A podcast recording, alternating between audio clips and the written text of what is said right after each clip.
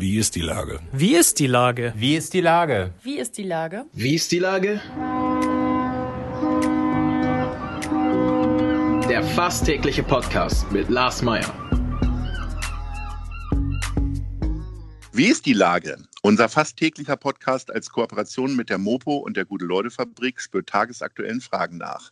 Macher, Musikerinnen, Models, Mütter und Politiker, genauso wie Schwestern, Schweißer, Freiberufler oder Helfer, kommen knapp 15 Minuten zu Wort. Die Auswahl ist rein subjektiv, aber immer spannend und überraschend. Mein Name ist Lars Meyer und ich rufe fast täglich gute Leute an.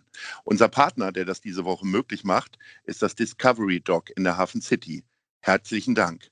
Heute befrage ich die Fotografin CP Kränkler, genannt Paul. Ahoi, Paul. Ahoi. Liebe Paul, du hast vor einigen Jahren eine Ausstellung gemacht, die hieß Bye Bye St. Pauli. Dabei ging es um den Ausverkauf auf dem Kiez. Entsprechend wurde das englische Bye mit UY geschrieben. Du hast jetzt wieder Bilder auf dem Kiez ähm, aus der Ausstellung. Ist das nun ein Abgesang und Bye sollte nun eher mit YE geschrieben werden in der heutigen Situation? Äh, ich hoffe sehr, dass es nicht so weit kommen wird, dass aus dem äh, Y ein E wird.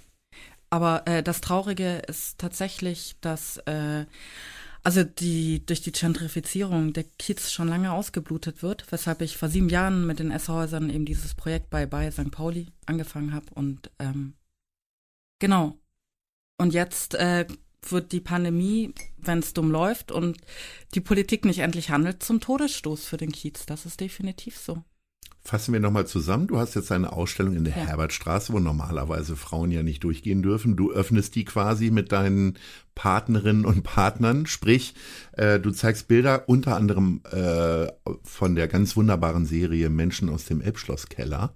Der Elbschlosskeller liefert auch ein paar Getränke irgendwie, glaube ich, hinzu. Am, ja. Äh, genau. Und ähm, die ganze Geschichte ist aber tatsächlich schon am heutigen Montag sozusagen vorbei. Nur zwei Tage. Ging es nicht länger oder soll das tatsächlich vor allen Dingen weniger um die Kunst gehen, sondern um ein Zeichen, dass der Kiez zusammenhält?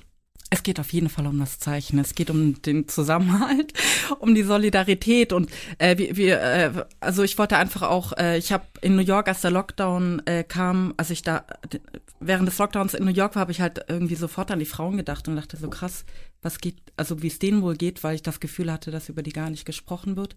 Irgendwann später im Lockdown fing man dann an, über die Frauen zu reden, aber die sind schon wahnsinnig unter den Tisch gefallen bei der ganzen Sache. Und meiner Meinung nach hätten sie eigentlich auch äh, problemlos im Juli und August hätten sie öffnen dürfen. Also die haben Hygienekonzept, das nehmen die Leute nicht ernst, weil sie sich nicht damit befassen, aber der Amtsarzt hat das auch als äh, gut befunden. Genau, und es geht darum, jetzt den Frauen irgendwie nochmal zu helfen, äh, Aufmerksamkeit zu bekommen, was sie jetzt Gott sei Dank aber auch schon sehr viel haben. Und dann wollen wir Spenden sammeln für die Frauen. also, und äh, also alles, was wir einnehmen durch die Getränke und so weiter, geht dann an die Frauen. Mhm. Also ich hoffe, es wird. Äh, also an die Frauen, die Sexarbeiterinnen der Herbertstraße. Genau, und die Frauen, sozusagen. die jetzt nicht arbeiten dürfen. Mhm. Nochmal zur Erklärung, du hast äh, zu Anfang der Pandemie, warst du in New York, bist ja. erst vor einigen Tagen, fast Wochen zurückgekommen. Ähm, wie eng ist denn jetzt der Blick oder der Draht auf zu Hamburg gewesen? Dass du, hast du das immer noch mal wieder verfolgt über Twitter oder wie, wie waren da deine Informationsflüsse? Mit St. Pauli? Als du, auf St., äh, als du in New York noch warst, ja. Eigentlich hauptsächlich nur über Freunde und Telefongespräche. Das war die Zeit, in der man angefangen hat, wieder sehr viel zu telefonieren. Mhm. Und der Umkehrschluss, wie informierst du dich jetzt auch wieder über Freunde, wie es so in New York läuft? Ich meine, die haben ja noch einige andere größere Probleme neben den, neben der ja, Pandemie. Ne? Ja, merkwürdig. Äh, seit Covid-19 habe ich angefangen, wieder sehr viel zu telefonieren und wenig über Text. Ja. Also dasselbe, ja, genau.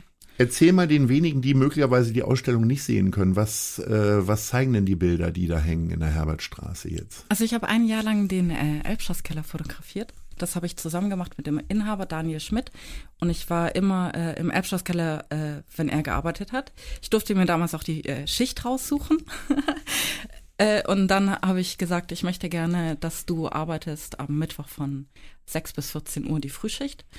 Genau, dann war ich immer morgens um sechs im Abschlusskeller und äh, habe Daniel halt den, mit, war da den, mit Daniel den ganzen Tag und habe dann Fotos gemacht. Du hast aber nur Fotos also, gemacht oder hast du auch mit bedient?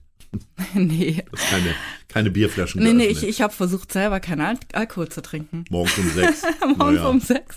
Also der Sog, der, der Sog, äh, den Sog der Jukebox darf man nicht unterschätzen. Okay. Man ist um sechs im Elbschlosskeller und irgendwann ist man so losgelöst von Zeit und Raum. Mhm. Und dann fängt man auf einmal um neun an, über das erste Bier nachzudenken. Oha.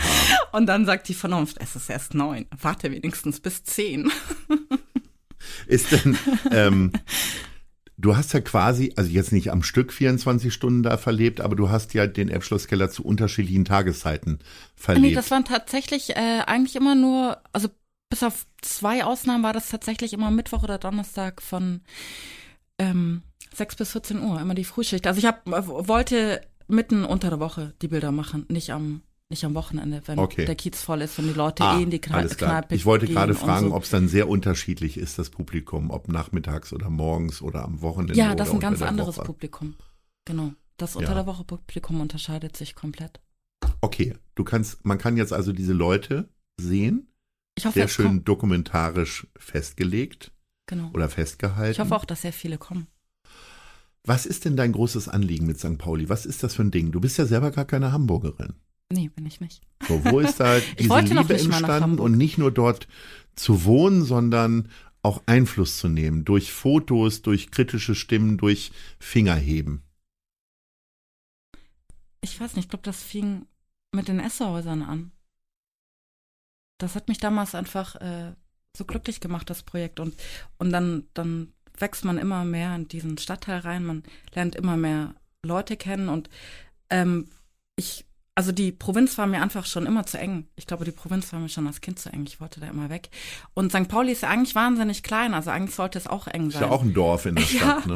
Eigentlich sollte es auch eng sein, aber es hat trotzdem noch so eine Größe und, und also von, von denen, äh, leider wird das jetzt immer weniger, aber es ist schon so, so, so ein sehr heterogener, vielfältiger Stadtteil, wo die unterschiedlichsten Menschen sind. Und was eben auch ist, dass St. Pauli war ja immer so ein Zufluchtsort für Menschen, die woanders nicht hingepasst haben. Und das hat äh, St. Pauli gemeinsam mit New York, das sind so die Städte, wo man rein, äh, also ja, wenn es Mhm. einem da, wo man ist, zu eng wird. Geht Nochmal zur. Erklärung, du hast dir gesagt, die Essehäuser haben dir so viel Spaß gemacht. Es geht darum, dass du die, die äh, Leute dort fotografiert hast, Genau. die jetzt in den, ja, jetzt ist es irgendwie flaches Bauland und es geht irgendwie gerade überhaupt nichts voran. Ne? Am. Spielbudenplatz sieht man dort große Bauzäune, die irgendwie künstlerisch verändert und verschönert wurden, aber dahinter passiert nichts. Äh, Was sind da deine Gedanken zu? Also äh, äh, ich, ich habe es neulich schon wieder gedacht, ich sag, hätten sie die Leute ja doch noch, noch ein paar Jahre da leben lassen, äh, wohnen lassen können. Also es ist eine Frechheit. Also es gibt auch, also ich kannte ja super viele äh, Menschen in den Häusern und es gab nicht einen einzigen, außer die Person, die die Polizei damals gerufen hat. Also nicht ein einziger hat geglaubt, dass es einsturzgefährdet ist. Genau. Aber der momentan, Räumung, wie die, ist da der Stand der ähm, Dinge? Hast du da weitergehende Informationen? Irgendwie passiert ja nichts, ne? Tatsächlich war das so, dass wir vier Jahre äh, mit der Esso-Initiative vier Jahre um den Erhalt der Esshäuser gekämpft haben und äh, mir hat das damals mit der Räumung so tot, äh, so wehgetan, dass ich einen Cut für mich machen musste. Okay. Also ich bin tatsächlich, was das angeht, einfach nicht mehr informiert. Ich werde mich jetzt wieder damit beschäftigen müssen, weil ich jetzt an meinem ersten Bildband arbeite. Aber es war wirklich, ja, da war zu viel Herzschmerz. Da musste ich das anderen übergeben. Und du hast deine Energie jetzt investiert, um für den Kiez zu kämpfen. Also für die Herbertstraße, für die Sexarbeiterin dort. Genau. Was ist denn deine Kritik an der Politik? Äh, also was St. Pauli angeht, man hätte einfach, ähm, na, es gibt zum Beispiel eine Sache, also äh, ich, ich finde, dieses ganze Finanzpaket von Olaf Scholz ist total unkreativ und auf dem Kiez zahlen ja alle zwischen 4, 5 bis 10.000 Euro ähm, äh, Miete. Und dann haben wir die Situation, die müssen ihre Läden zumachen, keiner darf mehr arbeiten. Dann frage ich, warum die Vermieter eigentlich noch äh, unbegrenzt äh, Mieten verlangen dürfen. Also man hätte doch einfach sagen können, wir haben ja den Fall höhere Gewalt. Äh, Gewerbemieten auf St. Pauli sind in der Zeit, wo nicht gearbeitet, gearbeitet werden darf, dürfen die nur noch kostendeckend äh, verlangt werden. Also dass der Vermieter sagt, okay, ich habe die und die Kosten und das muss ich haben und den Rest halt nicht. Und da hätte man einfach schon wahnsinnig viel äh, abpuffern können, was man jetzt alles auf die Schultern de, der Inhaber geladen hat oder eben äh, der, der Allgemeinheit, weil am Ende zahl, zahlen ja alle das Schutzpaket. Und alle auf St. Pauli sagen eigentlich, wenn, wenn eine zweite Welle, also die erste Welle haben sie jetzt gerade so geschafft, aber die zweite Welle schaffen sie nicht mehr. Da sind ja vor allen Dingen ist, nicht nur die äh, Gastronomie betroffen, sondern auch die Clubs und so weiter. Ja. Ähm, jetzt lag ja so ein bisschen in der Luft, dass die äh, Sexarbeiterinnen demnächst wieder ihrer Arbeit nachgehen können. Genau, das war Es gab dann allerdings ja auf einmal dann doch, vielleicht auch für viele überraschend, nee, dürfen sie doch noch nicht. Und das hast du ja anklingen lassen, dass du da auch noch ein bisschen Kritik hast. Ja, ich finde es tatsächlich äh, nicht gut. Ich habe das Gefühl, dass bei dieser äh, Entscheidung, die Prostitution zu verbieten, äh, sehr viel moralische Gründe äh, mit reinspielen. Also wie das, also das ist immer so, wenn über Prostitution gesprochen wird, ist es immer sofort eine moralische Diskussion. Die muss aber zurück zu den Fakten. Und äh,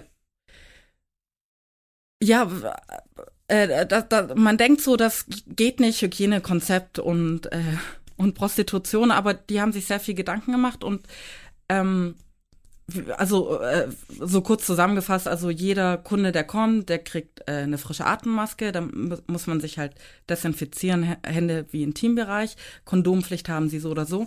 Und eine Sache, was ich wahnsinnig interessant fand, äh, was die eine Prostituierte zu mir gesagt hat, ist halt so, wir sind gewohnt, mit sowas umzugehen, weil in dem Job kann man sich alle möglichen Scheißkrankheiten holen. Und das wollen wir nicht. Ich will nicht krank werden. Also ich will weder Covid-19 noch äh, irgendeine andere Krankheit. Also die sind schon extrem darauf sensibilisiert sensibilisiert, wie man mit Ansteckungsgefahr umgeht. Genau, das ist eine Sache. Und die allerwichtigste Sache ist eben, dass äh, man Prostitution nie verbieten kann. Also es wird nie möglich, äh, äh, also verhindern. Es wird nie möglich sein, zu verhindern, dass Prostitution stattfindet. Also findet Prostitution natürlich nach wie vor statt, aber halt äh, illegal und das bedeutet, dass die Frauen unter beschissenen Arbeitsbedingungen arbeiten und dass es absolut überhaupt gar kein Hygienekonzept und keinen Schutz gibt. Und äh, eine von den Frauen hat mir erzählt, dass sie sich bei Modelle Hamburg angemeldet hat, wo, ähm, äh, wo man halt online, äh, Prost Online-Prostitution ist das. Genau, und die hat gesagt, da haben 150 Kunden pro Tag angerufen. Also es ist einfach ein wahnsinniger Traffic. Also das Geschäft boomt jetzt in der Schattenwelt. Und die Frauen, die halt, äh, ja, das versuchen so verantwortungsbewusst wie möglich zu machen, äh, dürfen dann eben nicht arbeiten. Das ist einfach nicht gut. Du hast ja äh, während des Lockdowns in New York auch Fotos gemacht von der leeren Stadt. Ja. Ähm, läufst du jetzt auch mit der Kamera rum oder lässt du die erstmal beiseite liegen, um dich überhaupt erstmal zu orientieren, seitdem du wieder da bist? In St. Pauli? Ja. Ich also gibt es Fotos von dir von der leeren Herbertstraße? Vielleicht schon? Es ist, ich äh, hab's tatsächlich immer noch nicht verstanden, äh, woher das herkommt, aber so St. Pauli, ich war auch froh, dass ich nicht da war, weil ich wollte St. Pauli nicht tot und leer sehen. Das hätte mir zu sehr wehgetan. Und irgendwie, ja, konnte ich das auch noch nicht fotografieren, nee. Gibt keine Fotos vom aktuellen St. Pauli. Nee, es gibt keine, äh, nee. also von der Polizei. Ich begleite ja immer noch die Polizei, aber. Aber das ist ein anderes Projekt und darüber sprechen Thema, wir dann genau. mal später. ja. Jetzt gehen wir alle erstmal in die Herbertstraße, gucken deine Fotos an, genau. ähm, solange es noch geht, bis äh, Montagabend. Und ähm, liebe Paul, ich bedanke mich für das Gespräch und ich hoffe, wir hören uns bald wieder. Ahoi. Ja. Ahoi, Dankeschön. Ich freue mich auch. Tschüss.